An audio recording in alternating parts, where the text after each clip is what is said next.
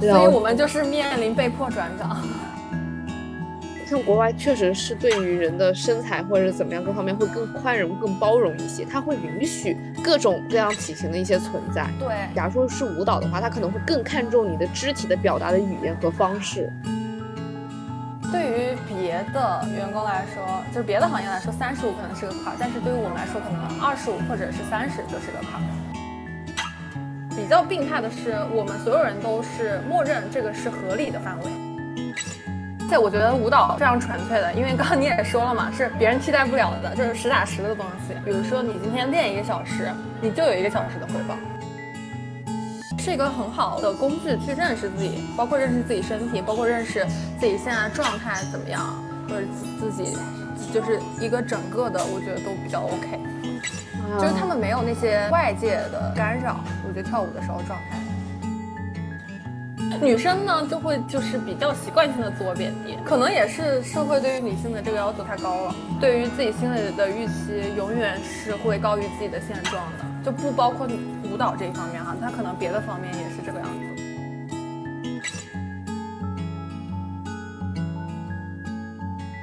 Hello，大家好，我是小弟，欢迎来到你好陌生人的第四期。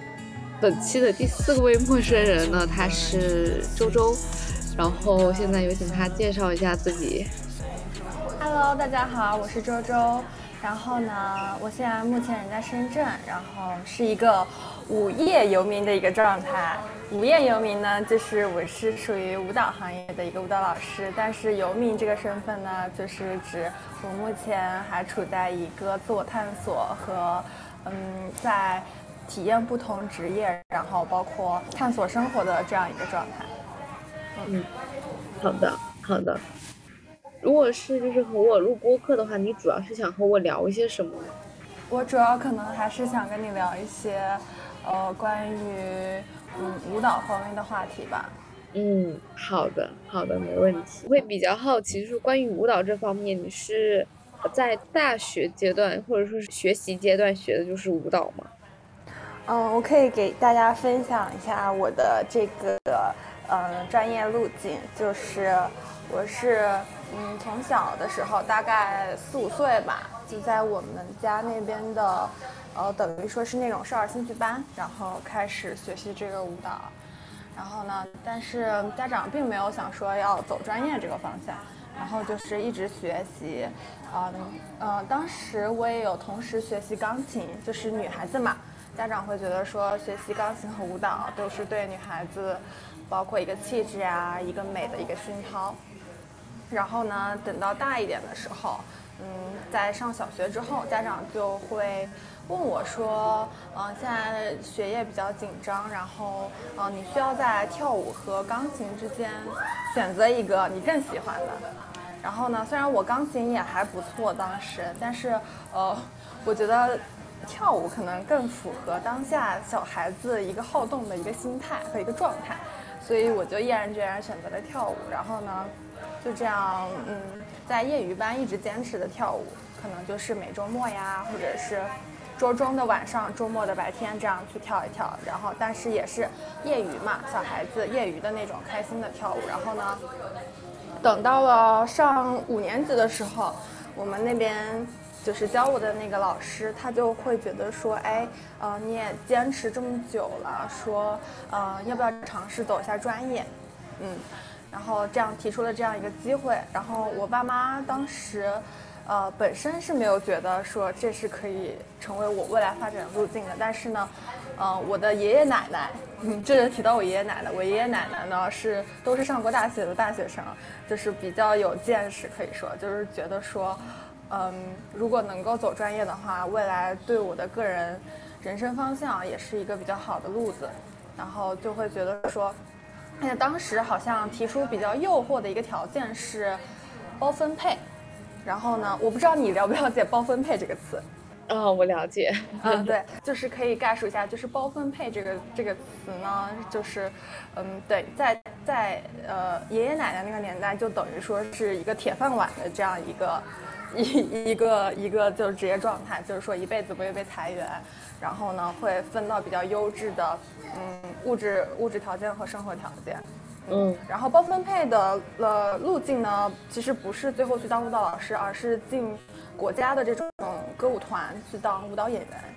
嗯嗯，然后呢，爷爷奶奶就觉得说，呃，这是一个很好的机会，就让我爸妈一定要抓住这个机会。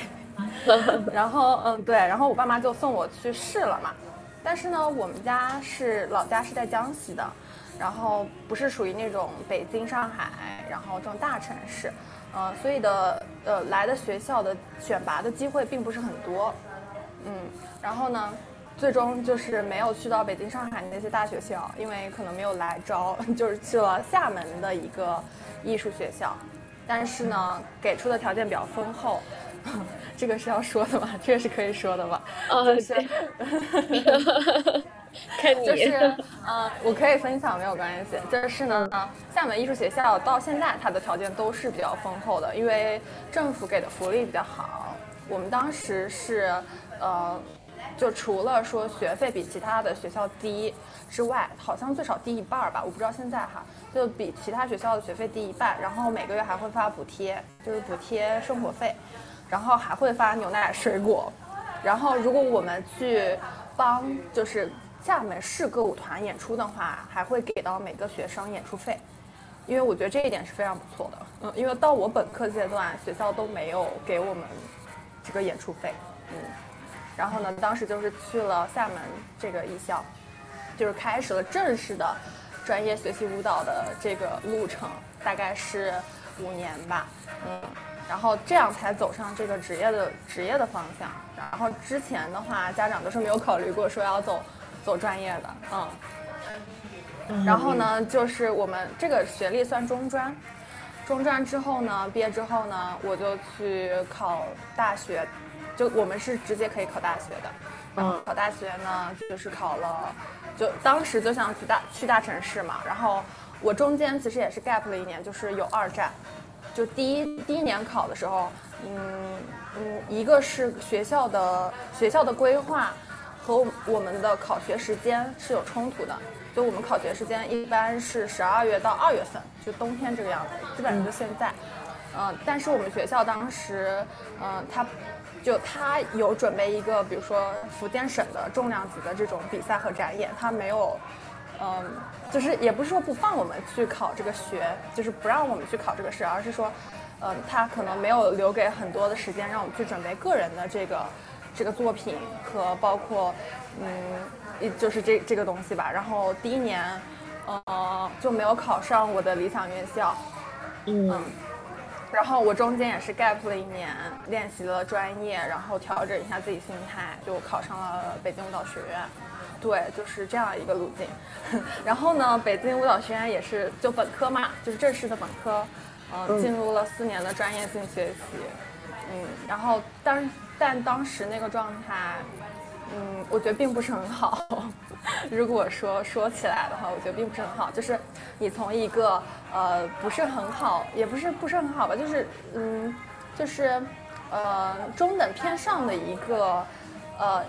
一个学校到到达一个最高级的学府，你的心理落差其实是是会挺大的。然后呢，本科的那个竞争状态也是非常的强烈，因为能进北京舞蹈学院的基本上都是各个学校里面最好最好的学生去的，所以我当时四年的那个心理状态其实是非常拧巴的，就是我虽然喜欢跳舞。但是我觉得就是这些东西压得我有点喘不过气。后面大学四年毕业之后，呃，我就直接就是先工作了。嗯，因为当时其实我也有想留，就是留学，出国留学进行一个进修自己读研究生，嗯，这样一个想法。但是当时家里认为说女孩子到本科这个学历就已经够了，然后更何况还是。就是他们也觉得说这个这个就是最这个最好的学校你已经上了，你还有什么不知足的呢？大概就是这种状态。嗯，但是我觉得人到了一定的平台，他的野心肯定是会更大的，然后他他肯定是会更想，我不知道别人，反正我是更想看，看更广阔的世界，对，嗯，来充实自己的，我是这样一个状态。然后呢，当时跟家里意见不符嘛，然后我说 OK，那我就先工作。先工作，先攒攒经验、攒钱，然后呢，我就工作了大概三四年，然后期间也经历了疫情嘛。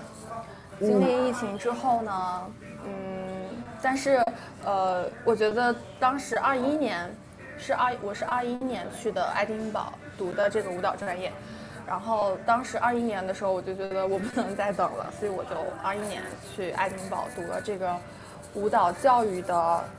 呃，硕士学历，对，然后在二二年的时候，呃，回国了，对，啊，不对，是二二三年，二三年一月份的时候，就是今年一月份的时候，解封之后，我就回国了，大概是这样一个经历，所以我从事的那个工作也好，然后所读的专业也好，一直都是在这个舞蹈行业的，明白，嗯。那现在的话是处于这么一个嗯待业的状态，是为什么呢？是觉得自己需要一个缓休期吗？还是？嗯，这就涉及到我就是比较个人的问题了。就是出国之前，我其实是也想过，就是要不要转专业。嗯，我觉得我还是比较现实，或者怎么说，出国之前还是功利性比较强。嗯，因为我会觉得说这个专业是高度贴合我之前专业的。然后再有一个就是我会考虑，比如说我从英国回来之后就业的问题，所以我当时还是，其实有纠结要不要换专业，但其实还是读了一个，嗯，就基本没有转专业的这样一个专业。其实我是从舞蹈表演转到了舞蹈教育，就是在你们听来是不是就没有转专业，对吧？嗯。但是其实用人单位他其实也会挑的，他可能就是希望说招的老师可能就是会要。一直是读舞蹈教育的，这就非常的吊诡。或者是他希望他他招的老师是一直读舞蹈编导的，所以这可能也会存在说，我为什么目前就是待业，没有进任何一个学校任职的这样一个状态。嗯，明白。然后还有一个状态就是，我觉得说，嗯，在英国这一年就一年半吧，对我改变挺大的。就是我感觉我确实之前有一些。呃，中国人的急功近利的那种心态，有点太强烈了。我觉得这是时候可以，可以就是尝试一下别的行业，然后去多看一下别的机会。因为我觉得对我来说，舞蹈这个专业读到硕士，不能说非常够，我觉得基本上是可以达到我对我自己的这样的一个预期了。至于之后再再读不读博，我没有说就是不读，但是就是就目前来说。我觉得读博这个是可以暂缓一点，对对。嗯，那对于你现在的生活的话，那你日常会做一些什么呢？嗯，我日常的话，其实我也会接一些就是代课，嗯，但是我不会让这个主导我整个的生活，或者是主导我大部分工作。我日常的话听播客非常多，我的耳朵基本上都挂在播客上面，嗯，因为我觉得听播客可以获得很多就是干货嘛。然后我想要的知识，其实现在就是很多社交平台上它的知识其实都是，嗯，不能说过剩吧，嗯，只能说二手的那种信息太多了。我觉得播客还是比较偏干货类型的，所以我听播客会比较多一些。然后呢，我个人也会去尝试别的行业，比如说我最近就签了一个运营的工作，但是还是在在初期。哦，嗯，签了一个运营的工作，虽然我觉得薪水啊、待遇各方面肯定没有嗯舞蹈行业好，但是我觉得这是一个机会，我去尝试一下。然后包括嗯。最最近做了挺多尝试的，包括也会去了解一些宠物的赛道呀，然后也会就是我感兴趣的方面，我基本上都会去了解。在目前这个阶段，但是呢，它可能还没有孵化，或者是没有结结出果子来。对，但是我同时觉得说舞蹈这个好像也不一定是非得说要，就是一定要在这个专业里，嗯。教的怎么怎么样？就是因为我之前也是是一直在当老师嘛，我觉得就是如果说嗯，但凡是围绕舞蹈这个来展开的话，我都是能够接受的，也会兼职带一些课吧，但是不会太多，这个比例不会太重。嗯，那听这么听下来，感觉像是会把舞蹈反而当做自己一个副业嘛？是这样吗？对对，目前是这样子的。那你有没有想过，就是你接下来的计划和安排是怎么样子？嗯，我的计划的话，其实我当运营也是有 有目的的，我做事儿都挺有目的的。就是，嗯，如果说这个运营的工作我做起来比较得心应手，我比较能够接受的话，我可能以后也不是说往这个方向转吧，我会开始运营一些自己的品牌，或者是运开始运营自己的 IP。我毕竟还是希望自己有自己的事业的，所以我目前在累积阶段，然后我还是希望就是说能把这一份就是运营的这个能力给学到我自己身上来。之后去开展自己的业务，当然我这个舞蹈的部分我也是会一直去承接的，对，明白，嗯。如果是你想要打造个人的品牌、个人的 IP 的话，是往哪一个方向？是舞蹈方向吗？对，还是舞蹈方向，嗯。但可能就是说会做的比较普世化一点，不会做的非常专业，让人觉得比较有距离感嘛，对吧？嗯嗯。是什么？就是促使你想要做这种舞蹈的个人 IP？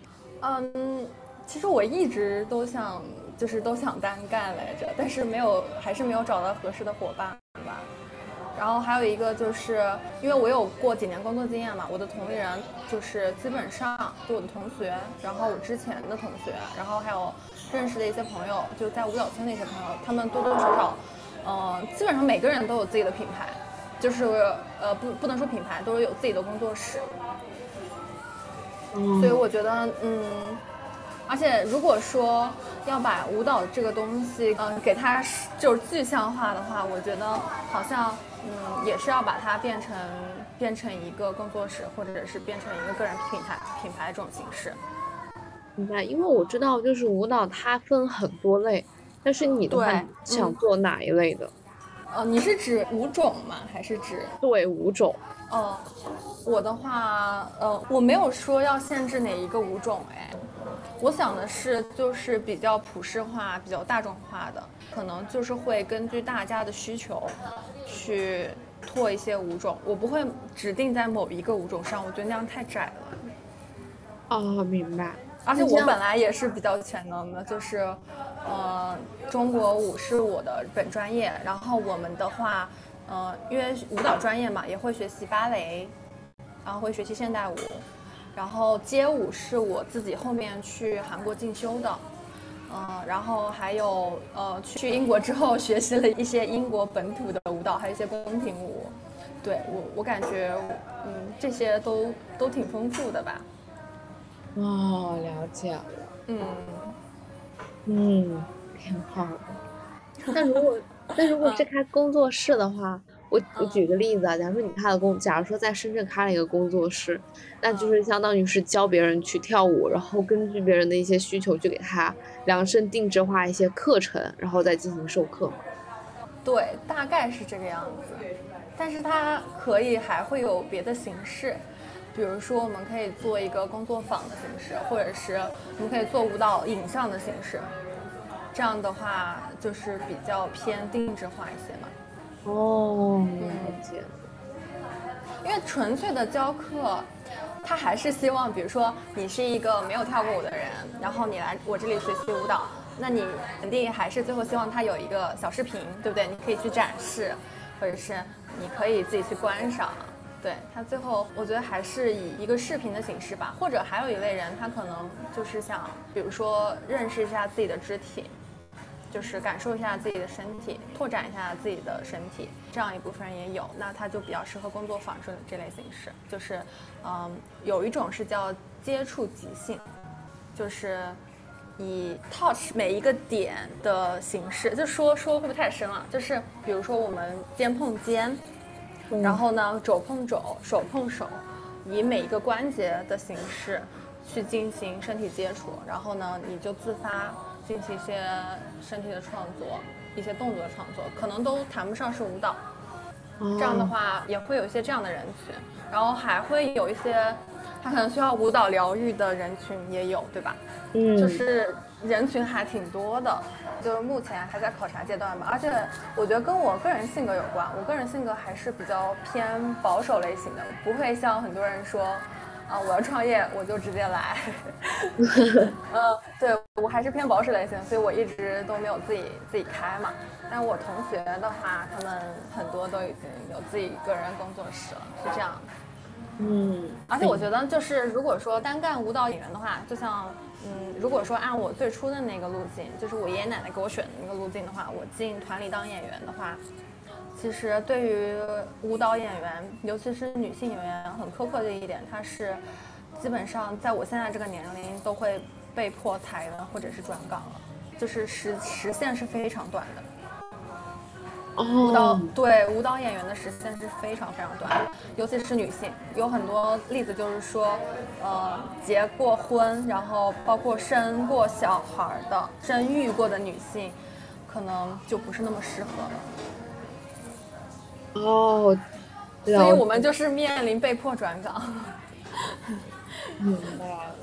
对，要么就是转教育，要么就是转编导，但是其实路径还也还是非常窄的。总统来说，我们可能就会分为舞蹈演员，然后舞蹈编导、舞蹈教师，然后还有一条自己创业这四条路，然后要么就转行这五条，啊，然后多一个的话就是嫁人。对于女性来说，它就是嫁人，大概这几条路径，你整体听下来，你就会感觉是一个投入和产出不成正比的一个专业。嗯，对，因为我们前期投入太大了嘛。嗯，对于舞蹈的印象和了解的话，其实我会停留在，呃，你知道杨丽萍对吧？你肯定知道杨丽萍。对对 对对，就停留在就是对于杨杨丽萍的她的一些演出啊，一些表演啊。那如果是杨丽萍的话，她算是什么呢？她算是一个舞蹈艺术家，或者就是一个舞蹈家。对，她就算是一个舞蹈家。哦。嗯，而且她是属于是。呃，没有经过专业训练的，就是我前期说的上中专啊，上本科呀，他可能都没有经历过，可能就是他感兴趣，然后他他去跳，然后呢，他想办法把这个东西给搬上大众目光所及的舞台，这样子。但这种例子非常少了。那你对舞蹈有什么刻板印象吗？我对舞蹈的刻板印象的话，我觉得就是女生会很瘦。啊，对。对，这个算是刻板印象吗？还是其实事实就是这样？算，嗯，算刻板印象。但其实我们都有留过学嘛，你你大概能看到，就是只有国内是这种审美，对吧？嗯，就是瘦瘦高高的。对，瘦瘦高高的，然后脸小小的。嗯。然后国外的话，其实你会发现就是偏力量型的多一些。你有观察过吗？哦，因为我对舞蹈不太了解，但是我知道，就是像国外确实是对于人的身材或者怎么样各方面会更宽容、更包容一些，他会允许各种各样体型的一些存在。对，假如说是舞蹈的话，他可能会更看重你的肢体的表达的语言和方式。对，是这样子的。而且尤其，我觉得这个专业可能尤其对于女性的会更苛刻一些，男生可能会稍微好一些。哦，而且我们这个专业男女比例是好像是九比一，就是九成的呃一成的男生，然后那那些男生就会成为老师的手中宝。哦，哦，对，你说起这个，我之前还对舞蹈有一些了解的是国际上或者说是每个国家有一些知名的舞团，然后有一些知名的舞团，那些舞团的话可能会参加一些国际上的赛事啊，或者是表演啊。然后就我了解，之前金星就是那个那个金星，然后他有他自己的舞蹈团，然后里面就会有有男生，然后男生还挺多的占比例。会，其实每个舞蹈团都会有男生，但是整体来说男女的比例还是少的，就是整个大比例上，他可能我们经常，比如说我们经常演出的时候会存在说。男生搭不过来的情况，就是女生太多了。比如说一个搭一个的话，男生就是搭不过来，然后有的女生就会被筛掉。哦，你明白吗？然后比如说像我个人身高比较高嘛，我有一七六一七七，这样的话也会比较难搭舞伴，因为你没有办法再去要求男生有一八七、一八八，这样的话就会比较难。然后呢，嗯，还可以分享一个，就是春兰说比较适合的身高其实是，但是当然南北有差异哈。以北以北京舞蹈学院来举例的话，我们希望的身高大概是一六六或者一六八到一七二之间，可能北方会比南方再高那么一点点。这个是老师和考学的时候的一个他们期望的一个就区间。过低的他们可能也不太希望，过高的他们可能也会觉得说，就是各方面考量吧，觉得不太合适，哦，然后超过一八零的女生，他们基本上就不会考虑了，和低于一六零的他们也不会考虑。我觉得一八零的女生 不用去跳舞，直接可以去当模特。确实，确实，但是可能就是，哎呀，我觉得对于女生来说，总是有条条框框。但是我觉得国外会好很多，是是真的是个是这个样子。哦，了解。这个而且有一些，就比比如说我说的身高这个事情，就是大家已经墨守成规了，就可能都不会拿出来特意去说。我觉得这个是也是对女性不太友好，但是也是没办法，因为这个肯定是长期积累下的行业的这样的一个标准，在你没有办法去打破。只能说，如果我我要入行，我就去顺应这个标准。然后包括我的我的身高也不是一开始就有一七六一七七，我是就一直在长高。我包括大学毕业之后，我都有长高。所以，对，所以这个东西您没有办法压它，对不对？我好羡慕啊！也没有，也没有，只是说这个行业比较特殊，而且包括对于长相呀。包括对于脸型呀，然后包括手长脚长，他们都是有非常严格的标准的。啊，我觉得国内会是这样子，我不太清楚。像金星的那种舞团是怎么？它算是一种工作室？对，它就是我说的那种，属于说他的个人品牌做起来了，所以他可以去做各种他想尝试的。他的舞团是一个方面，然后他的工作室。工作，他的舞团是舞团啊，就是带出去展演的，是是舞团。他的工作室肯定就是专门用来教课的，哦，授课的地方，这是两块。明白了。然后他可能还有别的业务，这样。嗯，那像是舞团的话，具体赚钱就是参与演出，然后别人买门票，然后再通过中间这个去抽成，就这样。不是不是，哦，我们是，我们是底薪。然后加排练费，然后加演出费，其实是非常少的。可以给你具体的说一下，比如说我们底薪，可能也就是五六千，但是底薪它也分，比如说分群舞，然后还有主舞这样子。嗯嗯，对，它可能分等级，但是也不会分太多，基本上就是这样。然后呢，排练费，比如说我们今天有一个演出了，有个节目，然后要排练，然后排练是每天的排练费大概是给。给到这样子，但是我不好说大概是多少，反正也不太多。然后加上演出费，演出费可能就会比排练费多一点，这个样子。哦，明白。嗯，假如说这个月没有排练，没有演出，那么就是只有一个底薪。对，所以很多演员他们会，就舞蹈演员他们会自己去外面代课，就是机构里面教课。嗯。其实也是一样的，就是我们的就是路径就是非常窄，就要么就是当老师，就代课其实也算当老师嘛，要么就是自己跳，自己跳的话就是当演员，嗯，要么就是给别人编，别人编，别人排，大概就这三种，就排节目呀什么的之类的。嗯。那假如说像在国际上比较知名的那些舞团，薪资水平差不多也是这么一个构成吗？对，是这个构成。哦，了解了。嗯，但是国外的年就是呃职业寿命可能会再长一些，没有国内这么苛刻。哦，因为我之前呃在上海，就是上个月上个月我在上海的时候看了一个舞台表演，就是一个英国的舞团，然后在上海演出，当时就去看，就感觉非常的震撼，那个过程就感觉和我。印象中的舞蹈会不太一样，因为它更多的是，呃，除了肢体表达之外，它还有灯光以及背景音效，以及甚至能就是会有一点的剧情在里面的那种。哦，那它可能偏现代舞是不是？对，对，对，因为现在现在也会，就是除了像芭蕾呀，就是这种比较固定的这种形式之外，像 现代舞会，它会加很多，也不是加很多吧，它会嗯有很多这种跟品荧屏，然后包括跟舞美，然后包括跟灯光，然后电子，然后包括跟跟演员、跟观众的这种互动。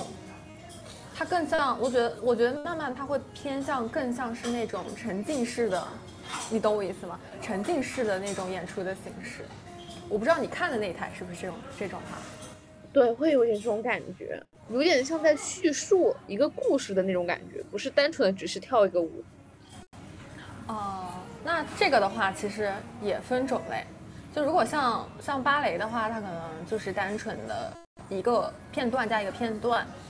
但中国舞的话，嗯，它会有舞剧的话，就是一整个完整的 story，就是一整个完整的故事。对，然后然后呢，它的时长也是比较长的，然后有时候会分上半场和下半场，对吧？然后呢，但是呃，如果说你是看一个半小时的那种的话，嗯，可能根据它的题材，它会是有故事性，然后也可能会是那种比较偏意识流的，这都有可能。所以你看的那种，可能就是它有故事性的那一种。哦，了解了。嗯，然后还有一种是叫舞蹈师，舞蹈师的话，其实你听出来也，其实也跟舞剧差不多。对，嗯，但是舞蹈师的话，就是给别人编排舞蹈的吗？还是不是？舞蹈师也是我说的一种，就是类似于呃舞剧的这种，但是舞蹈师可能他时间会更长一些些。哦，嗯，它都是一种表表演的形式，就可能时长会对会不一样。那一般一个舞蹈演员，呃，他的退休就是区间大概是在哪里？我觉得这种应该挺早的，因为我觉得跳舞的话对身体机能各个方面是有损伤的。对啊，很早呀。我刚刚说了大概 根据每个人吧，如果说这个女孩生孩子早，她可能就早退休。啊，会，嗯，男士会晚一点，比如说跳到四十多都有可能，但是五十就是一个大坎儿了。哦，能明显感觉到五十岁还在跳舞就可能三十，对，就别人对对于别的员工来说，就是别的行业来说，三十五可能是个坎儿，但是对于我们来说，可能二十五或者是三十就是个坎儿，就是平均年龄要再往前提。所以差不多到三十岁，可能或者四十岁之前。就必须得考虑到自己三四十岁之后该去做什么样的事情。对，就其实其实就是就是我现在说的，我觉得为什么我现在是这个状态，就是我觉得提早考虑也挺好的啊。就是你你你最终你是得有所选择，对，明白，嗯，所以它不是一个就是 年龄越久越吃香的一一个行业。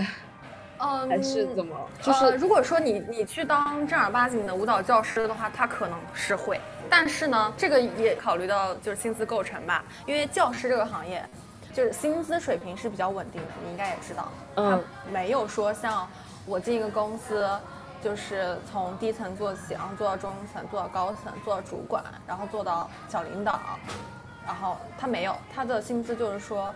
比较固定，用这个薪资说他越老越吃香，我觉得也不太合适，就它上升空间不会很多。但如果你说从资源呀，就是师就师资啊，或者是从一些不管是认识人的资源来说，或者是学生资源来说，它肯定是会越积累越多的嘛。哦，了解了。嗯。那到了一定年龄之后，可能就是就不再跳舞了，但是就是指导别人去跳舞，是这样吗？对他可能，比如说有人他不想离开这个舞团，他不想自己出去开工作室、开机构的话，他可能就会转到管理岗，就是管理新来的那些演员，或者要么就是转编导岗。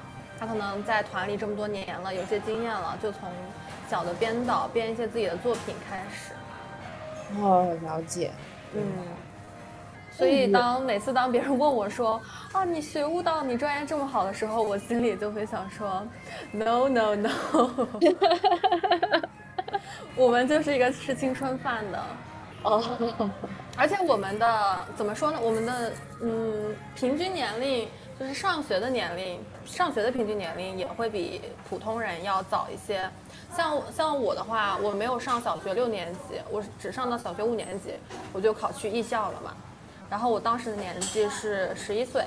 然后十一岁，然后上了五年，因为中专有五年有六年，然后上五年是短的。我上了五年之后，也就是我十六岁的时候就已经参加高考了，就是对比别人早。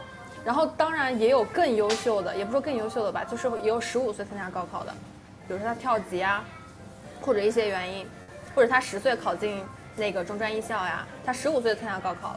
然后十五岁大学四年的话，就是十九岁他就可以毕业了。就是说他的我们的年龄整体整体就是比别人要提前一些的。哦，明白。那如果是假如说是像你这样子的一个时间规划，小学五年级之后直接上中专，然后就跳舞，然后参加高考，那高考的内容的话就是文化加艺考分是这样吗？加艺术分？对，对，加艺术分。哦，但是现在的小朋友，嗯，没有我们当年那会儿就是艺术分比重多了。现在小朋友就是他们文化课也得非常认真的学习，因为文化课文化课的分数一直在提高。嗯，然后专业课也是人越多就越卷嘛，就是已经，呃，我觉得我那会儿已已经挺难的了，现在就是更难。是的，我能感觉得到。因为你不光从外形上你得合格，因为我教过很多学生嘛，他们可能就是各方面啊，跳的啊，展现力啊，然后脑子啊都非常好，但是可能就比如说手短一点，或者腿短一点，那就不行，或者长得黑了一点，这这也都不行，你知道吗？就是非常严格。然后因为这种东西它是没有办法改变的，就是它或许可以。但是对于一个小孩来说，我觉得也很严格残酷。你说起这个，我就想起来，就是有一 些女演员，就是是舞蹈出身的，但是她就转去了做演员。啊，对对对，就是转去做演员的也非常多嘛。而且这个专业就是要求女生会，哇，我觉得对女生的要求真的太多，我真的是一个受害者。但是我觉得我算已经算是比较反 PUA 的了。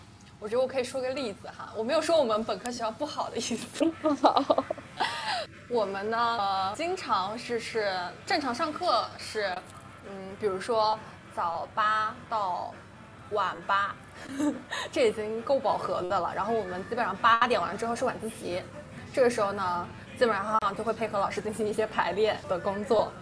嗯，然后呢，大概就是到十点或者十二点不等这个样子。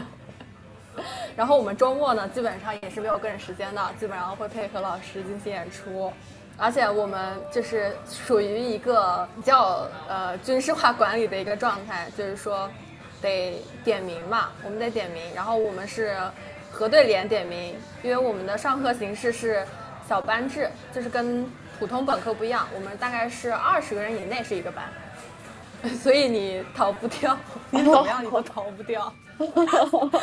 对你，而且呢，对于女生更苛刻的，我觉得是生理方面的，就是如果你女生是在那个生理期的话，是不能够请假的。你那肚子疼那些，会被认为是矫情和不专业的体现。那如果真的很疼很疼怎么办？这还是不行，除非你就是晕过去了。啊，对。要么就是老师能看出来你脸色已经非常不对劲，就是或者或者你就是呕吐，就是你已经严重到这种程度才可以说，而且还不允许你你回寝室，还允许你要看课，然后写看课笔记。天哪！所以我我不能说 PUA 吧，我只能说他对于女性的要求会不会 些许严格一些。而且比较病态的是，我们所有人都是默认这个是合理的范围，你明白我意思吗？啊，对，因为大家从小都是这个这么过来的。我因为我们从没有生理期到有生理期，一直都是在进进行同一个逻辑和同一个框架底下的训练。哦，所以根本就是把生理期这么一个条件因素根本不会考虑在内，就是否会影响到你的整体的一个进程。对，而且包括有一些学生，呃，你也说到身体损伤比较严重嘛，然后我是属于比较幸运的，而且我可能也是属于我说了我偏保守派嘛，就是有任何我觉得危险系数难的动作我就不做，我宁愿受老师批评。我不做，但是有比较拼的学生和比较呃有野心的学生，他就是会拿着自己的，就甚至说是生命吧，去搏这个东西。天哪，去博这个技巧，因为我们是要就是要自己开发自己的个人技巧。我们考学是有这个项目，对他要考察的，每个人要有自己的剧目展示，就是成品物展示和一个技巧组合展示。那这样的话，你就是要去开发自己的个人技巧了，就很多。人就会受伤，就不包括女生啊，男生也是。那如果是在舞蹈训练的这个过程中受伤的话，这种并且这种损伤是不可逆的，那他们岂不就非常容易提早结束自己的舞蹈生涯？对，这也是一方面。但是目前来说的话，我觉得就是国外对于舞蹈医学的，包括嗯，就是医学防范之类的意识，没有国外做得好。因为我们研究生会专门学习这一类的课程，会去研究骨骼、肌肉，然后脉络、人人体脉络这些。但是国内就是没有，目就是也不能说没有这类课吧，会比较少。哦，嗯。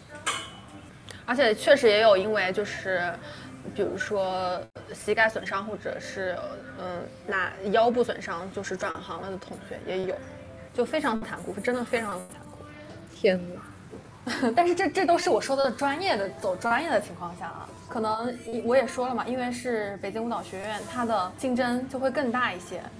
嗯，对，所以大家就会更更卖力、更拼命一些，然后导致就可能没有人说不，就是统一的服从，服从性特别强。假如说从北舞呃毕业之后的从事各个行业的占比大概在多少？比如说继续当老师的大概会有会占多少？嗯，当老师的我觉得算多的吧，嗯，大概是百分之六十到七十，然后当演员的大概是百分之二十左右，然后再有百分之呃百分之五到十是别的行业。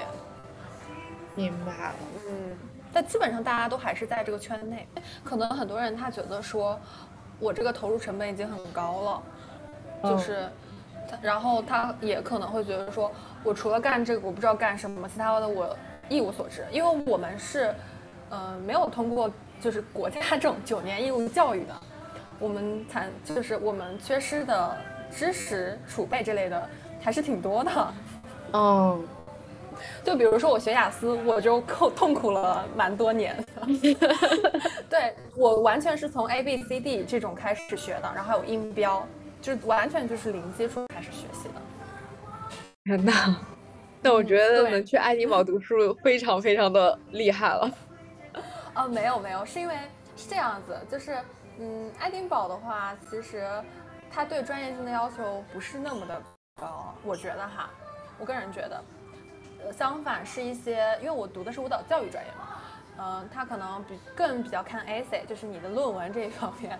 哦。然后，但是对于对于比如说伦敦的一些艺术院校，可能你都没有听过，像什么三圣一，然后还有一些就是呃专门的艺术类，包括或者是专门的舞蹈类这种院校的话，它更看重肢体和编创类的。哦，明白。语言的话，侧重比不会特别大。嗯。对，而且包括他们的作业，他们作业可能就是像我们的本科一样，他们更看重肢体的实践，而不是说论文或者是嗯一些教育方向这种的。明白。那如果是申请呃海外院校的舞蹈专业的话，比如说研究生跳舞的，那需要准备自己的作品集吗？就是就是录一段视频这样子吗？对对，我们的话呈现方式还是视频，但是。呃，每个院校要不一样，但是总体来说还是作品集加加文书嘛。啊，明白。其实我觉得像这种舞蹈类的这种院校或者研究生，这个申请，像准备作品集这个方面，其实是完全没有办法去代替的。对我们这个专业就是，嗯，怎么说，专业性非常的强。嗯，你包括艺考，你有你也没有办法代替。对，确实，但是实打实的东西。对，就是就我了解啊，我不知道这个该不该说。就是你可以先说到时候再再剪。舞蹈类的话，肯定是没有办法去替代，因为毕竟视频脸啊、身材啊，都都在视频里面都得是展现出来的。对。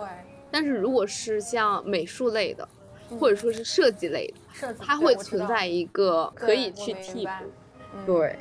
但其实我们我们很多我们班很多同学 essay 是别人替写的。就就是就是嗯，没办法说。我觉得很多人选爱丁堡可能也是这个原因，就是他比较看重看重写 essay 嘛，写论文嘛，呃，比较看重学术嘛。他可能专业性不是太强的，他可能就选这个学校。明白。嗯。但是很多时候，毕竟去国外读研究生只是为了拿一个文凭而已，所以就好像显得没有那么重要了。但是据我所知，就是读伦敦的那些就是艺术院校的那些同学，他们每天都抓耳挠腮的变作品。这确实挺难。回对，因为他们要回作业，他们回作业就跟我们写 essay 一样抓耳挠腮。但可能那个还是在他们舒适圈内的，我觉得写 essay 完全不在我的舒适圈内。真的，我们班好多人挂科的，就自己写的第一篇，好多人都挂了。因为真的，就是对学舞蹈的人来说，就是这种逻辑思性的思维写作真的挺难的。确实会这样，是这样。呃，确实，没办法。而且我时常会羡慕，就是很多人嘛，他他的本业可能，比如说是互联网。或者是 IT，然后他们用用业余的时间，就是呃下班以后的时间，利用舞蹈去开启了自己的第二人生，我觉得还蛮羡慕的，你知道吗？是因为我觉得说，嗯，从别的行业，也不说转到舞蹈行业吧，就是但凡他们能够就是展现自己的肢体，然后有一些小表现的话，大家都会觉得说，啊你们好厉害，然后就会觉得说，嗯他们。就是这本行也能做好，然后舞蹈方面他们也可以有一个追求，而且我觉得他们就是舞蹈对他们来说完全就是没有压力，就是一个纯释放的一个工具或者一个渠道。我觉得对对于就是舞蹈圈的或者是舞蹈专业的人来说，这一点是非常难的，就是纯粹的把舞蹈当做一个释放自己的地方。当然可能也有这种人，我觉得还是比较少。我我好羡慕。我好羡慕这种人。那如果是你，就是除了舞蹈之外，你有没有自己所感兴趣的一些东西？觉得它是能释放你的压力的？我觉得没有。就是你知道最可悲的是，我有时候释放压力还是只能通过跳舞来释放压力。就是我可能教课的时候教了一天，然后晚上回家可能就不想动，或者是。我有好好多天没有跳舞了，我可能还是会想跳舞释放压力，就是没有别的窗口。当然，可能别人会有哈，但可能就是我的窗口不一样。比如说，我释放压力的舞种是跳街舞，然后我平常教的话会是中国舞或者是古典舞教的比较多，这是唯一的区别。因为我觉得中国人比较看看背景、看学历嘛，他们嗯只要我代课的时候。呃，在呃街舞的比例是比较少的，然后中国舞和嗯呃古典舞的需求是最多的。因为第一个，我从小就是从厦门呃从中专到本科学的都是中国舞专业，然后然后呢这部分的这部分的人群，他们就会自动认为说很厉害，但确实也也是嘛，因为这么多这么久的专业了，他肯定也是不会差到哪里去的，但是呢。就是街舞这部分的需求可能就会比较少一些，而且街舞的话，它的入门门槛并不高。啊，嗯，对，是这样的一个情况。而且我觉得，对于呃其他行业想要尝试跳舞的人来说，我觉得就是，嗯，第一，它门槛确实不高，因为嗯你们不会有专业的要求，然后。也不会有身形的要求，身材的要求，也不会有长相的要求，然后也不会有嗯，就是要赚钱的需求，就这些都没有的情况下，舞蹈是一个是一个，我觉得是一个非常好的释放自己的方式，我是真的这么觉得的。嗯嗯，而且我觉得舞蹈非常纯粹的，因为刚刚你也说了嘛，是别人替代不了的，就是实打实的东西。比如说你今天练一个小时，你就有一个小时的回报。这其实跟健身很像，你今天比如说练肱二头肌了，你就能看见肱二头肌，这东西骗不了人，你知道吗？然后，然后对这个东西是非常纯粹的，就可能跟你干别的行业不太一样吧。我觉得这样挺好的，而且更多的是，就是我觉得舞蹈是一种完完全全沉浸式的那种感觉，就是，就是你真的得沉浸进去之后，你才能感觉到你跳的好不好，以及你能感觉到你的肢体和声音，就是和背景音乐有没有在很好的契合和联动当中。但如果你不专心、你不认真的话，就很自然而然的看出效果来。对，而且是一个很好的工具去认识自己，包括认识自己身体，包括认识自己现在状态怎么样，或者自自己就是一个整个的，我觉得都比较 OK。就是他们没有那些外界的干扰，我觉得跳舞的时候状态是这样的，是这样的。我之前我有简单的了解过，就是关于舞蹈疗愈的这种东西，就是和冥想。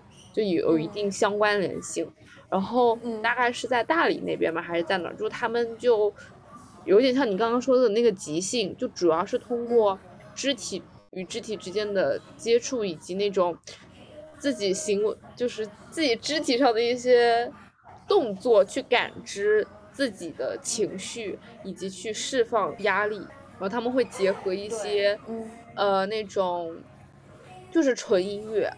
根据音乐去舞动自己的身体，然后这个过程他们去设置这种课程去进行一个身心灵的疗愈。我觉得这部分的需求还是挺大的，对，因为现在大家压力都比较比较大嘛，工工作压力，然后包括也都，我觉得心理状态也都不是非常的健康。说实话，就在国内的这些，嗯嗯，就更需要一个窗口去释放，去疗愈自己，去认识自己。对，是这样一个状态。对我对于就是你没有任何对舞蹈没有任何接触，但是想要接触或者是想要学习的人来说，我觉得你就是可以去大胆尝试，因为没有要求说从舞蹈当中获得些什么的话，我觉得就是可以大胆去尝试。嗯，就是我说的要求获得什么的话，是那种实实在在的，就是薪资啊，或者是。你走专业啊，那都如果都不是的话，那就可以大胆去尝试。嗯，就是要不带压力的去做任何去做舞蹈相关的一些事情，我觉得是很好的一种方式。对，而且尤其对于女生来说，女性朋友们不要有身材焦虑。你如果不是走专业的话，你不是要成那个。就是舞台上那个独舞的话，你不必有身材焦虑，真的不必有。我觉得最重要就是你想动的话，你就让它动起来，因为它是一种，它它是一种比较偏原始的欲望，就可以这么说，就是跟你想吃饭、想喝水其实是一样的，只是说你动的这个，你不你也不用去想说啊，我动的好不好，我动的准标不标准，我动的专不专业，其实也都不用，就是。你就 follow your heart 就可以了，嗯，然后你也不用想，就是不用想，啊，我是不是就跳的很丑，怎么怎么样的？因为也有很也有很多这种这种学生，我也带过很多这种学生嘛，嗯，他可能就是想要说，我我我我浅浅的学习一下，浅浅的学习一下，然后，但是他自己心理负担又会很重，他就有比较重的偶像包袱，尤其是女生哈，男生我觉得好好很多。我觉得就这这种就是可以听，大可不必，就是放心大胆的去跳啊，而且 就是有一分耕耘就有一分收获，真的是这样。因为很多人他学了之后，他说他觉得就是他暂时看到的，他比如说第一节课、第二节课，他暂时看到的他那个样子，他对于他自己心理预期他是没有达到的，然后呢，他就可能会打退堂鼓。我真是真的觉得就是大可不必，有一分耕耘有一分收获。好的，嗯，我还是要下去自己练。嗯，嗯，这个话也是说给我听的。虽然就是我对于舞蹈，对，虽然我对于舞蹈就是并没有说是，呃，有兴趣 想要去跳舞或者怎么样，但是，但是在一些场合，就是需要大家一起互动的时候，就是其实多多少少是会担心自己的，比如说跳的不好看啊，或者唱歌不好听啊，或者怎么样，但其实确实大可不必，就是要在那一刻去 真的享受和接受自己就好了。啊，对对，是这样的。其实嗯，就很多时候，就是很多，我觉得女孩儿还是还是比较抹不开面儿的，就是、嗯，对，是会有一些，对，就是一种比较扭捏的姿态会会比较多一些，嗯，而且很多就是开 对放不开。然后呢，这个这个东西也是比较，就是我可以调动他，但是还是他得他自己来解决这个情绪。嗯，对，我刚刚想说什么来着，我给忘了。没事儿，反正反正是对我觉得男性可能我不知道为什么，可能他们天性自带的吧，会自信很多。是真的，是真的，你别笑，这然是真的。我很少看男性学员说啊，老师我是不是这儿做的不好？老师我是不是哎动作不够标准？我是不是跳的太丑了？很少有这种话，就是基本上都是邀功的，就是老师我这个是不是挺帅？我这个是不是做的挺好的？基本上就是就是对自己永远是正向反馈，真的是这样子 我觉得这一点还是要多多学习男生的心态。啊。然后我就想说，嗯嗯，那那那你都这么说了，因为我一般是鼓励式教育，我也不会打压他们，我有点想说，嗯，跳的还不错，但是你需要下去再练一下。然后他们会有一种比较盲目的自信吧，是真的是这个样子的。女生呢，就会就是比较习惯性的自我贬低，可能也是社会对于女性的这个要求太高了，对于自己心里的预期永远是会高于自己的现状的，就不包括舞蹈这一方面哈，她可能别的方面也是这个样子。我觉得是是因为还是因为这个社会，就是对于女性的要求和标准其实是会比男性要高很多，特别是对在外貌上面。对，然后放到舞蹈这个行业呢，我就会觉得他的标准有些太过太过残酷了，是真的是这个样子。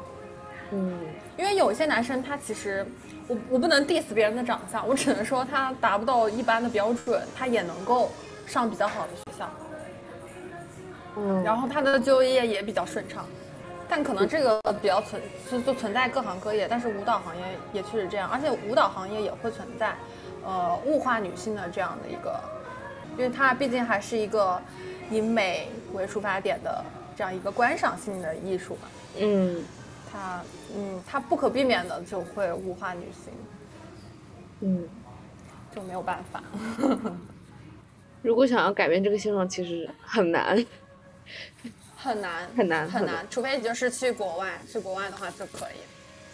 嗯嗯，所以就是说我为什么从国外回来之后，我不会，就也不会，也不说不选择继续，呃，在这个行业吧，我会在，但是呢，我的标准和一些看法已经跟原来会不太一样了。嗯，明白。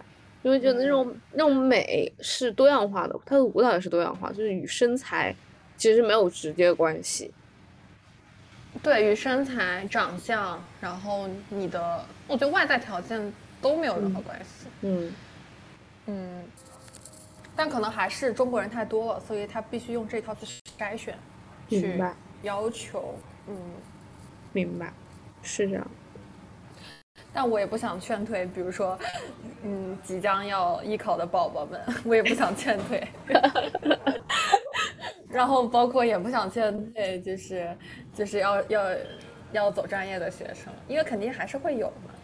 嗯嗯，我觉得对于他们来说，第一是想好自己以后的营收方式，这是第一点。因为通常来说，学舞蹈的学生家里都会比较有矿，嗯这是实话。嗯，我我我我我的家里只能说是正常家庭、普通家庭。嗯那我很多同学他们家里都是属于那种不用愁他们自己本身工作带来收益的，所以他们就是可以放心的去选择舞蹈这个行业。对，第一是要搞清楚自己以后的营收方式，然后第二是要想清楚自己真的能否坚持下去，因为对于体力来说真的是一个非常大大的要求。嗯，然后还有你自己的精力，对于你的精神和身体的打压是非常大的，在国内这个环境是非常大的。它基本上是不允许你有个人的思想和反抗心理存在的。哦，所以他更多的就是他不会看，对，只看不会看过程，他只会看你跳出来的那个舞的那个结果。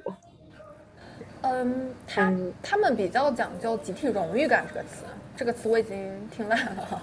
他们比较讲究这个词，那意思就是说，嗯，他要进行一些集体的集体化的管理，就其实比较偏向军军军队化的管理。哦。然后包括我们，对，是一种比较封闭式的、集体式的，然后嗯嗯，比较刻板生硬的一种管理方式吧，我觉得。了解。然后他不太看重个人的 personality，啊，对，他要求的他需要你为这个集体付出，然后还还是要那种无条件无回报的付出，嗯，除非跳独舞是吗？还是怎么？独舞你也是得从群舞开始啊，对，所以他会很要求就是团队合作，然后包括一些对，基本上就是。就是团队合作吧，非常要求。嗯，了解了。嗯，对，要嗯嗯对，讲到第二条就是，嗯，你如果要选择的话，走专业的话，要要要想好能不能坚持下去。但是业余的话，就尽情的展现自己大胆的跳，对，大胆的跳，而且你说不定也能。像杨丽萍一样跳出来，跳出一条生路，当然是比较难哈，这比较难。嗯，而且还有一点就是，对于舞蹈从业者，他们会有一点刻板印象，就是我一说我是舞蹈老师，或者是我可以我可以教舞蹈，我是舞蹈从业者，他们都会问我说是怎么减肥的，就是也跟 也跟这个形体和这个减肥是强挂钩的。那往往这种时候，你是怎么给出回答的？我就是说，少吃多动啊。我这个人比较实在嘛，我就是实话实说。啊。然后我自己的话，我当时从中专到本科，就艺考艺考之前，其实有被老师说，就是说非常胖，就跟别的孩子，就别跟别的学生对比起来，我非常胖。然后呢，就让我去减肥嘛，但是。呃，说实话，这个肥，我我减不到别人那么瘦。我可以跟你说一下他们的标准哈。嗯。又开始变态的来了。你可以把这个剪到片头，绝对劲爆。好的，好的。我们同班同学一七六，跟我同样的身高，九十六斤。哇塞。对，然后呢，他会要求说，他不会要求说你你你多瘦，但是呢。基本上是不允许超过两位数的，所有女生，包括你就算一米八几，她应该也不会要求超过两位数。啊，啊，应该是不允许超过三位数吧？两呃呃，对，三位数，三位数，三位数，就是不允许达到就是一百一百以上，基本上。那如果超过了怎么办？是两位数啊。哦，超过的话，我们会，我们之前会有那个那个就是。之前大一的时候，老师管的比较严，他会要罚款，他会有我们之前我们我可以说一下我们减也不是减肥吧，我们老师他会要要求体重嘛，然后嗯每一周会有一次集体称体重的时间，然后会写表格，然后会记录说你你今天你这周是胖还是瘦了，瘦了零点几他都要写上，然后呢我们。这也算一个趣事吧。然后我们胖子的话，就是要求在业课余时间，比如说中午别人午休的时候，我们去跑操场，穿减肥裤，我们有专门的减肥裤，就是出汗的那种。然后别人睡觉，我们跑步。然后呃，别人下晚自习，我们留下来接着跑步踢腿。然后很变态的专属舞蹈生的一种减肥方法是滚地板。啊？滚地板是什么意思？就是，呃。呃，双手双脚伸直，躺在地上，随便正面躺、反面躺，然后就开始滚。啊，这这种是最减肥的吗？这这催吐的，其实就是。但是当然，当当然，呃，因为老师们就是老老师们，没有一些没有一些正确的减肥观。因为很多老老师他是比如说四五十岁的，你明白吧？他没有一些正确减肥观，就是我刚才说的，对于他们没有那种康复康复知识或者是一些呃科学减脂的这样一些知识储备，他就会用一些上一代留下来的方法，接着留到下一代老师，这样一代一代传下来。我们这个行业比较讲究怎么说呢？呃，师徒制。嗯，对，所以他的一些观念他没有及时跟上的话，我觉得对学生也是非常不好的，包括。怎么正确的去去减脂啊？包括怎么正确的去看待自己身体啊？预防那个损伤啊？这都这都都是一方面。然后呢，那滚地板呢？这个明显就是为了催吐的嘛。然后结果呢，可能吐了，当时是会瘦一点，但是你也知道，这个对于整个胃的损伤，然后包括关节的损伤，因为你滚地板，全身都会轻的，嗯，都是非常严重的。然后跑步其实它也就是。嗯，排除身体多余的水分，它其实，我觉得不能做到有效减脂吧，我只能这么说。嗯，对，所以它，但是它同时它又要求那种变态的瘦，是不太科学的了，我只能说是不太科学的。然后我们当时艺考的时候，基本上大家都不会超过一百斤，就只有我是，我可以大胆的说，我一百一，这还是我从一百二十斤减到一百一十斤的结果，我真的减不下去了。主要是因为你也比较高啊。没有没有，我是真的属于难减的体质，就是我别人减肥都是一斤一斤减，我们班同学。然后我是属于零点一零点一的掉那个秤，然后后面我老师都叫我说别减了，你知道吗？我老师都叫我去吃烤肉了。然后我这个人，我这个人信念感又比较强，我说我不，我说我到考试之前我一口都不吃。说我说老师我去给你烤了，我就给我老师烤了一晚上的肉，然后就一口都没吃，我一口不吃，因为我当时，因为我可能一百一或者一百一就是我，就是包括到现在为止。最瘦的体重了，然后我那个时候就已经是基本上是瘦脱相了，就是脸已经凹进去了，就是真的是瘦不下去了。然后那个老师也说说你看起来已经很瘦了，我说老师可是我秤上面还是有一百一，他说哎没事儿，他说你相信我，他说没事儿的，他说你一百一就一百一，然后呢就是一百一考进去的，哇厉害，没有，我发现后来好像考试的时候也不是很。看体重，他可能还是比较看那个，就是，呃，你的个人剧目、个人个人小片段和那个技巧组合。明白。然后，但是还可以插一个很搞笑的小插曲，就是减肥这个东西不是会反弹的嘛？嗯。然后我们艺考完之后，不是一般十二月到二月份嘛？二月份之后就是到了我们专门补习文化课的这个阶段。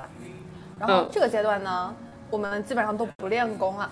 就是不练舞蹈了，每天，因为我们要补习文化课，然后我们比普高生，因为没有九年义务教育嘛，所以要补的东西会比别人更多一些。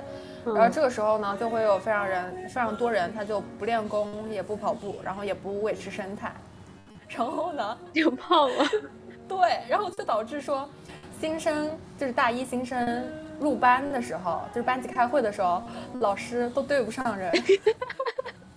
就是胖若两人，就是你可以用这个这个抬头做那个这一期的主题，我真的笑死了。对，也可以，就是胖若两人，真的是。然后我当时就是，而且我这个人是对于自己要求可能还是比较严格的。我当时就是也没有也没有长，我一斤都不会让自己长。我当时就一百一，也是一百一入学的。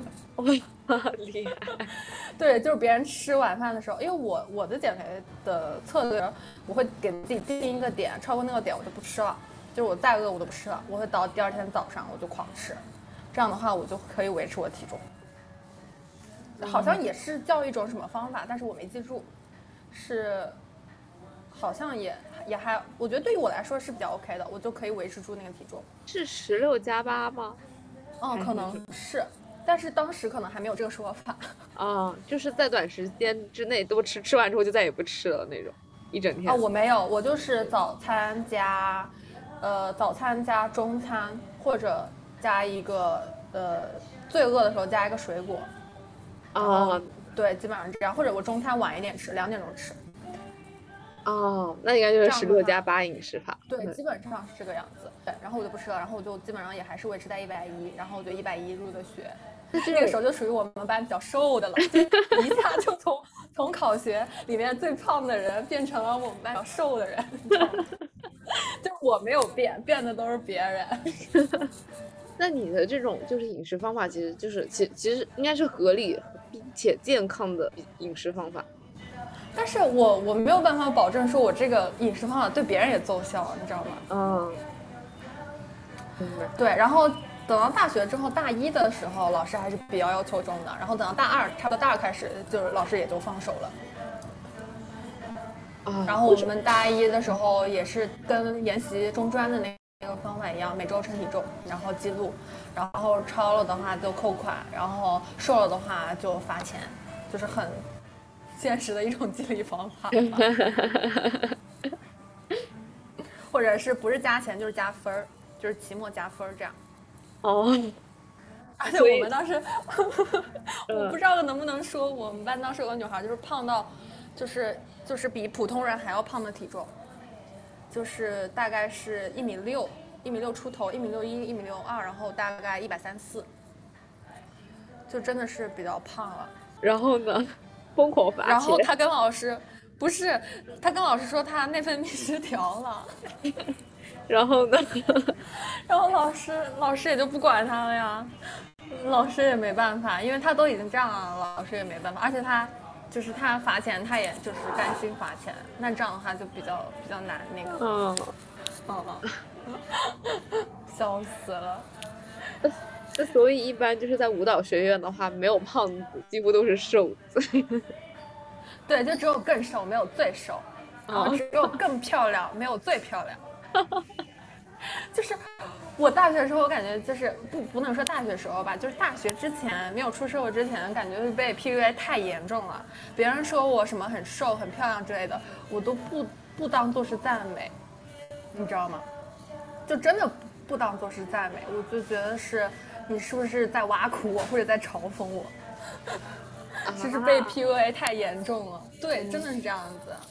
因为美女的旁边是更美的美女，所以我大概能理解，舞蹈学院都是美女。你知道就卷成什么样？哦然后有钱的孩子旁边是更有钱的孩子，我笑死了。而且老师们家境也都非常优越，然后长得也都非常好看，也都非常有气质。所以你最刚开始说，就是另外一条路径就是嫁人，它是有根据的。而且我们我们当时的本科班主任就很直接跟我说，跟我们女孩说啦，因为她也是女生嘛，嗯她也是女老师，女教师，她就跟我们说说，其实嫁人也是一条不错的路径，让我们考虑。你们现在直接的说了。现在你们然后我当时班同学有吗？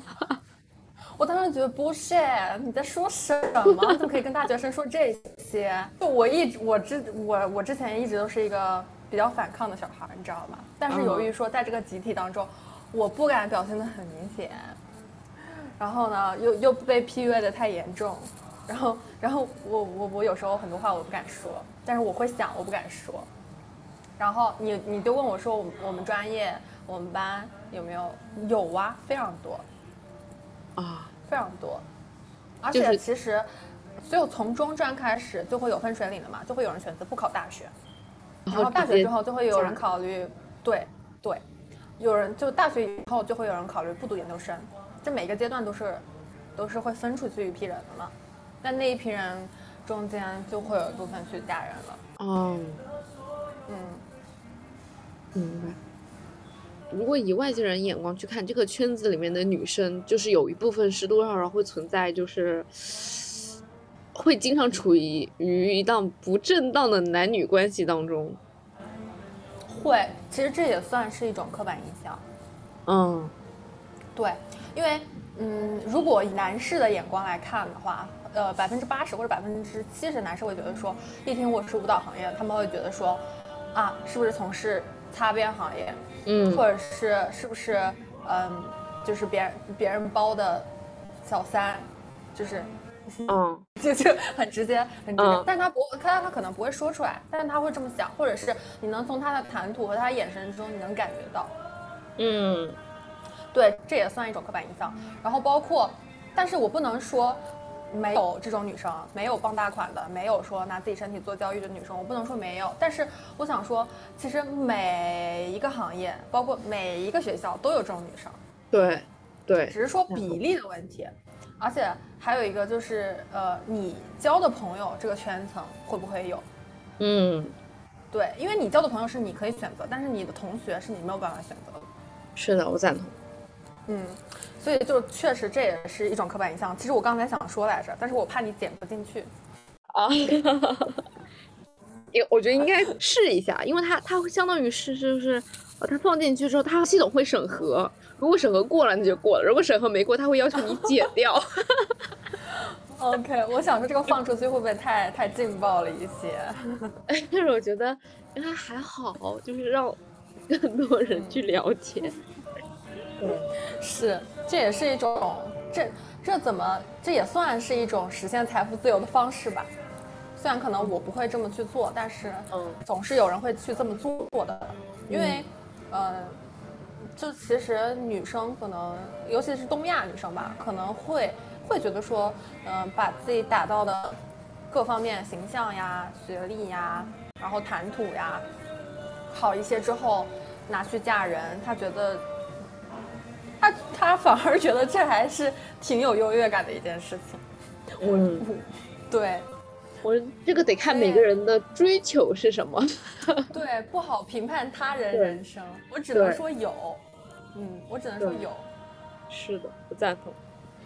而且我这个人比较实在嘛，所以当时，呃，就是圈外的，就是别的行业，比如说像咖啡师啊，或者是什么，就是从别的渠道认识我的朋友，他他可能也会八卦，他也会问我。然后呢，然后他就说，哎，我好像知道你们班谁谁谁。然后他说也是朋友的朋友，他就来证实一下谣言嘛。他说我听说怎么怎么样，又怎么怎么样了。嗯然后我当时还小嘛，我当时本科的时候还小，我说啊，我说不可能，我说你说什么呢？我说我说我们班就没有这种人。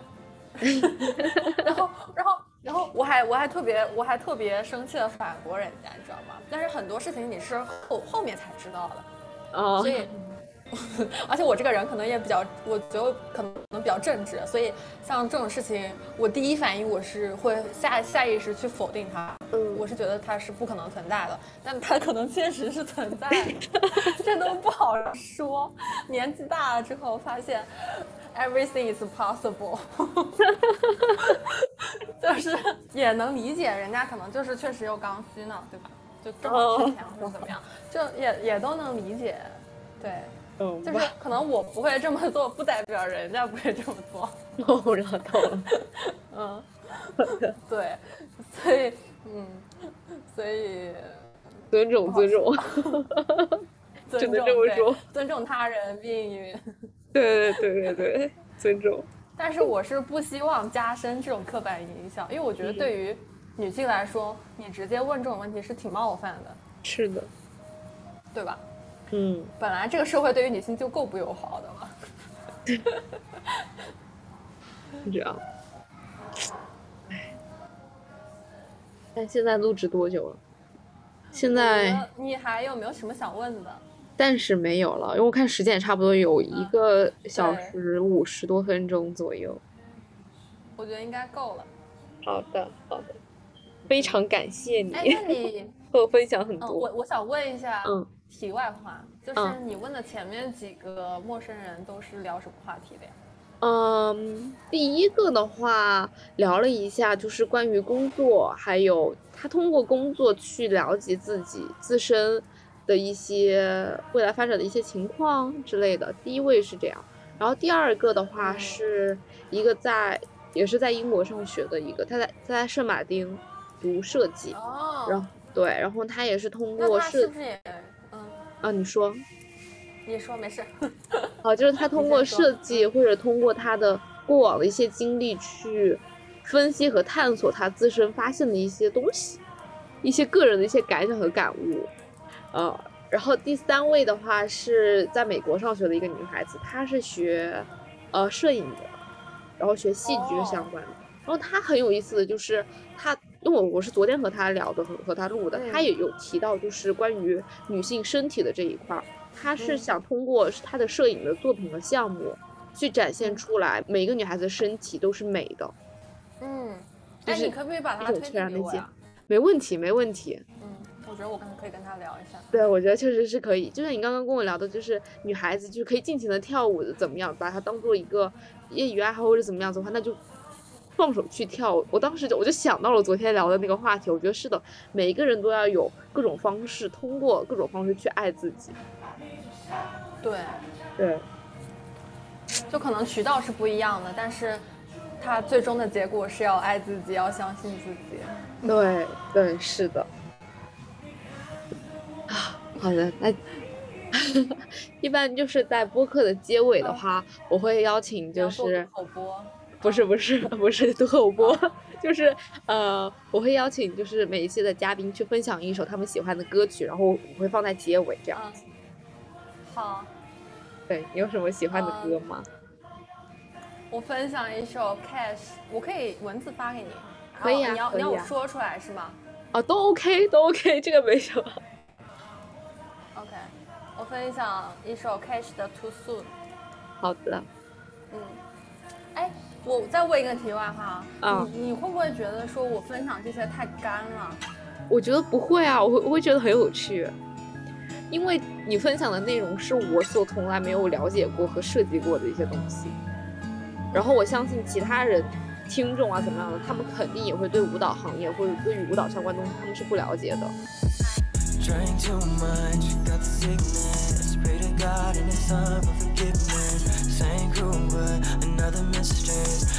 Day, every night, getting wasted. But I miss you.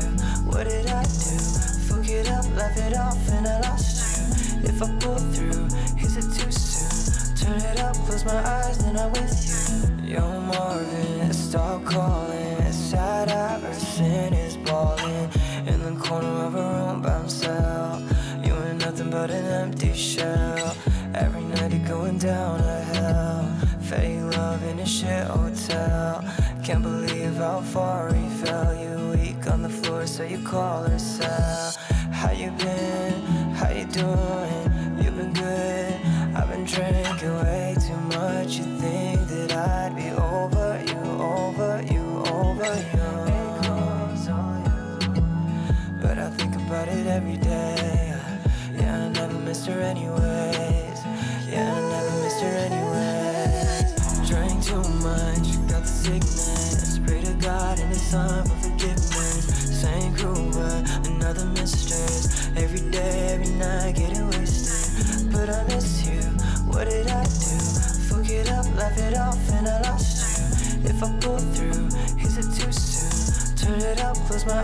when I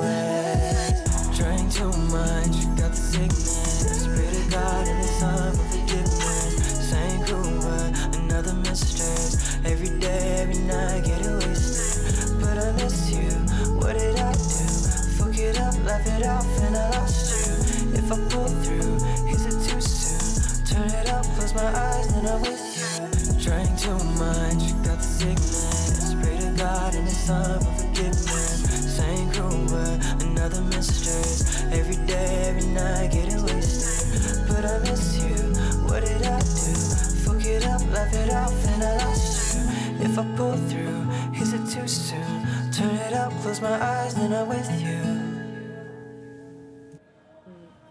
那你你如果觉得说我要做播客的话，你觉得我是不是还得就是不聊这么干的内容啊？嗯，我觉得得看你要做什么类型的播客了。嗯，明白。嗯，像是这样，我最近也有找很多搭子嘛，嗯，然后，然后，哎，感觉都不太靠谱。你觉得不靠谱的点在哪儿呀？是这样，昨天昨天聊了，昨天也聊了一个电话会议嘛，然后他们是两个人，两个人之后他在找我就三个人嘛，嗯，然后我们就我感觉像面试一样，他们会问我说，他们会问我说会什么技能，然后我就回答嘛，我说有剪辑过，但是是毕业论文的时候访谈的粗剪，也是跟这个音频也是剪音频的，但是没有说像播客一样剪的这么这么专业化，我只能说嗯和流程化，我只能说就是那一段时间剪密集的剪了一下，然后呢，然后他们就会又会问我说，对于这个播客就有什么想法呀之类的，然后我也都回答了。回答之后，就就最后我问他们，呃，我说我说你们希望找一个什么样的搭子？然后他们就跟我说，希望找一个可以分担剪辑的。啊，就其实录不录不重要，你知道吗？录不录不重要，就是主要帮他们剪辑，分担剪辑的任务。唉，然后我就想说，我想说你不早点说，早点说我们就不用面，就感觉跟面试一样，这个整个过程非常不舒适。然后我听我听的播客跟他们重合度又很又很少，嗯，然后我我我，因为我说的那些播客，我不知道你有没有听过，像什么不合时宜，你有听哦，过吗？我听说过，嗯，对啊，我觉得这些都是稍微比较出名、比较大众一点的了。然后嗯还有随机波动，随机波动。嗯对啊，我觉得好像试听播客的人基本上都听过的这些，我都没有分享艺术类和舞蹈类的。然后他们就说啊，你说的这些我们都没有听过。啊，那他们是做什么类型的播客？所以我就跟你说，不靠谱的都是这种不靠谱的，你知道吗？就是完全搭不上，一点儿都搭不上，搭不上一点儿。我我觉得这样子，如果你想做播客的话，你可以先不用试图找搭子，你先试着和其他人去录一录，然后在这个录制的过程当中的时候，你应该可以找到合适的人。是是这个样子，就是我。那那如果说一开始我找合适的人，就是不是我我一直像你，就是换嘉宾嘛，然嗯，后以以我主持的形式我换嘉宾，然后然后终于找到一个合适的人，那前面那些内容不都浪费了吗？我觉得也不算是浪费啊，因为它也算是播客的一部分。假如说，呃，新的一期你找到了一个合伙搭子，你完全就可以和大家介绍一下，就是说是，呃，遇到了一个很很不错的一个，然后他今天开始加入播客，然后以后就会大家一起录制，那他也算是播客的一部分呀。嗯，因为我在想会不会就是感觉很不统一嘛，就一个人突然又变成两个人，或者又突然变成三个人。我觉得，呃，从我的想法看，我觉得不会，因为它本质上就还是一个东西，就是它并不是换播客，它只是有新的成员，有同类人加入而已。嗯。对，对，而且我是一个，我是一个比较实的人，我是一个就是比较落地的人。然后嗯我希望对方也是能，因为因为肯定如果我找搭子的话，肯定希望大大家一起剪辑，而而不是说就是我来操心这个事儿，你应该知道吧？嗯，所以我感觉也挺难的。如果找就是我说的靠谱的人，你真的慢慢来吧，这个是很难说。对，因为他可能很多人就是他有兴趣，但是他的兴趣不多。我懂，我懂。而且剪辑确实挺耗时间的，就是聊天聊得很愉快，剪起来确实会很耗时间。对，然后我希望是那种轮流剪辑，比如说你剪一周，我剪一周，我们嗯没有个标准在，然后或者是呃，你粗剪我细剪，这样的话你过一遍我过一遍吧，嗯，我希望是这种形式，所以我，唉，我我感觉挺难的，真挺难的，是挺难的。哎呦，还有一种而且我嗯嗯，你说，还有一种就是你认真录播课做大之后，然后你你让别人帮你剪，你给钱。哦，现在大播客好像都这么做，嗯，而且他们好像都不给钱，就是为爱发电招人。为爱发就是电。有没有、有没有听众愿意来当我们的志愿者？是这么说，当一个什么还很多实习人生，报名，发一个实习证明。好像确实有，就播客是这么做的。嗯，这也是一种方式，也是一种方式。而且昨天不是昨天，我真的觉得很扯，那两个人，他们自己都没有对好，就是他们的方向，你知道吧？然后呢，我就问我说，我说我是一个比较有计划、有规划的人，我说，呃，我的预期是做二十期，就是我可以接受这二十期之内没有任何水花，没有没也不能说没有任何人关注，可能就是比如说有十几个人关注，我都 OK，我都能接受。然后呢，然后我就问他们，我说你们俩的预期是什么？然后他们俩的预期就是说，我们俩没有预期，我们俩就希望一直做下去。然后我我想说 OK，我想说 OK，我我，然后我就会跟他们说嘛，我说因为我我听的播客比较多，我说我说嗯、我听我听过很多，就是做了十期，十期是个坎儿，十期之后做不下去的，然后。然后他们就是说，一个人当然是会做不下去啊。然后我觉得就有点对标我的意思哈。然后，然后他们就说两个人就不会啊。他说两个人就是一来一往就肯定会做得下去的呀。然后，然后，然后这这也就算了。然后我想说啊，那他们可能就是想做一个尝试吧。然后，然后，然后就跟你一样，可能就是只是想记录一下生活或者记录一下想法，但是他们又不是。然后我就说，那你们做这个播客的目的，或者是你们的希望是什么呢？然后他们就是说，还是希望以后做成体系。对，我想说你你你既没有一个方向，没有一个目标，然后你又想做成体系，我觉得就是有点既要又要的意思吧。然后还想让我帮他剪，帮他们剪辑，然后我就觉得 totally 不行，真的不行。少了一个工具人。哦，对呀、哎，真的是。然后，然后，然后我说我自由职业者嘛，然后他们又怕，又又怕说我的时间不固定，然后我说可以，可以，就是配合你们时间。然后我问他们，他们又说他们平常没有什么很多时间，哎你知道就是。说不出来的感觉很别扭，然后，然后我就我就说，那你们希望就是上线频率是什么样子？然后他们就希望说两周一更。哎，我然后我想说，我我都你都要找一个人单独帮你们剪辑了，还有两周一更，哎，我真的 我真的不太理解。嗯，我真的一肚子苦水，我不太理解。那确实是不合适。你是从小红书上找的吗？对，而且他们其实他们的那个 logo 和他们的那个就就是封面，他们已经做好了。然后我想说，那应该是就是要就是步入正轨或者提上议程的这样一个事情，然后才会去找他们的。嗯。然后结果还是没有什么东西，是吗？嗯，对，结果就是感觉很不靠谱，就是我说的不靠谱，就是这种。嗯。哦，然后就更不用说其他的来来私聊你的搭子了，他肯定就是就是可能就只有一个想法，可能那个想法只够做一期的选题，或者可能都嗯支撑不住。对，嗯，我觉得就是我觉得做很多事情其实可以不用想太多，你就先做。因为像我、嗯我我的这个博客就是我真的没有想很多，但是其实你知道你为什么没有想很多吗？为什么？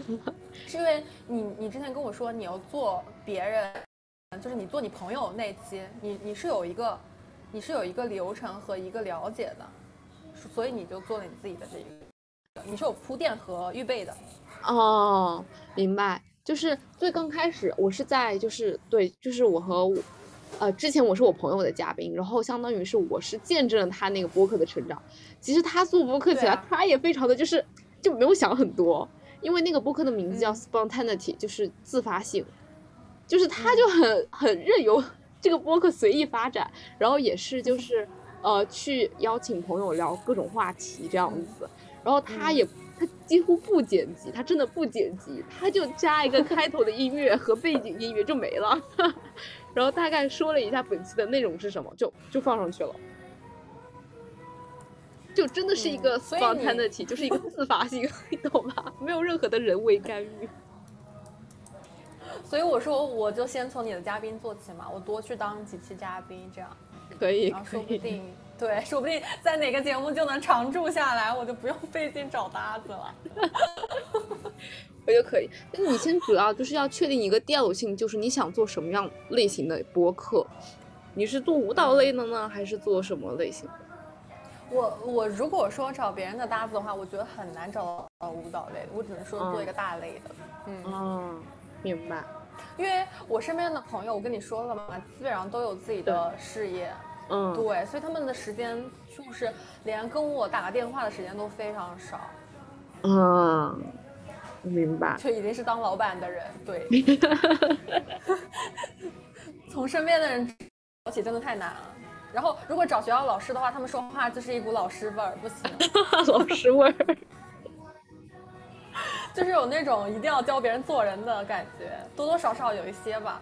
我觉得我其实都有一点，你觉得我有吗？我觉得你没有。哦，那就还好。天哪，我都怕我是那个样子。啊，没有没有。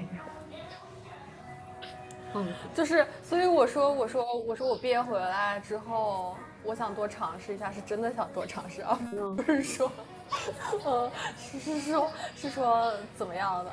嗯，而且，而且，我觉得二十六这个年龄，对于我们这个行业来说，已经是一个比较高危的年龄了。我我觉得尝试一些其他的是正确的。对，就是我觉得，而且我大学大就哎不是大学，对，研究生毕业写的选题也是这个，就是舞者职业规划这个事情。嗯然后你刚刚不也问我吗？说这个行业的比例，我当时就采访一些我同学，然后我一条行内的一些朋友，就发现大家都还是在这个圈子里。嗯，对，而且他们没有说要跳出来的意思，就一点都没有。就是说，他们永远就是说，除了这样还能怎么办呢？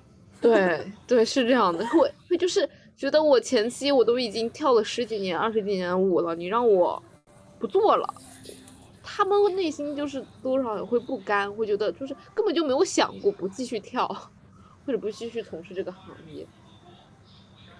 确实，而且我当时这个是私话，还好你没录了。就是当时我跟我们班一个男生聊的时候，我就非常受不了，就是他作为男性，他已经掌握了就是这个社会的一一部分资源了，应该说会比女性多一些。然后他还不知足，就是他还是会觉得说说为什么别人合作不跟他，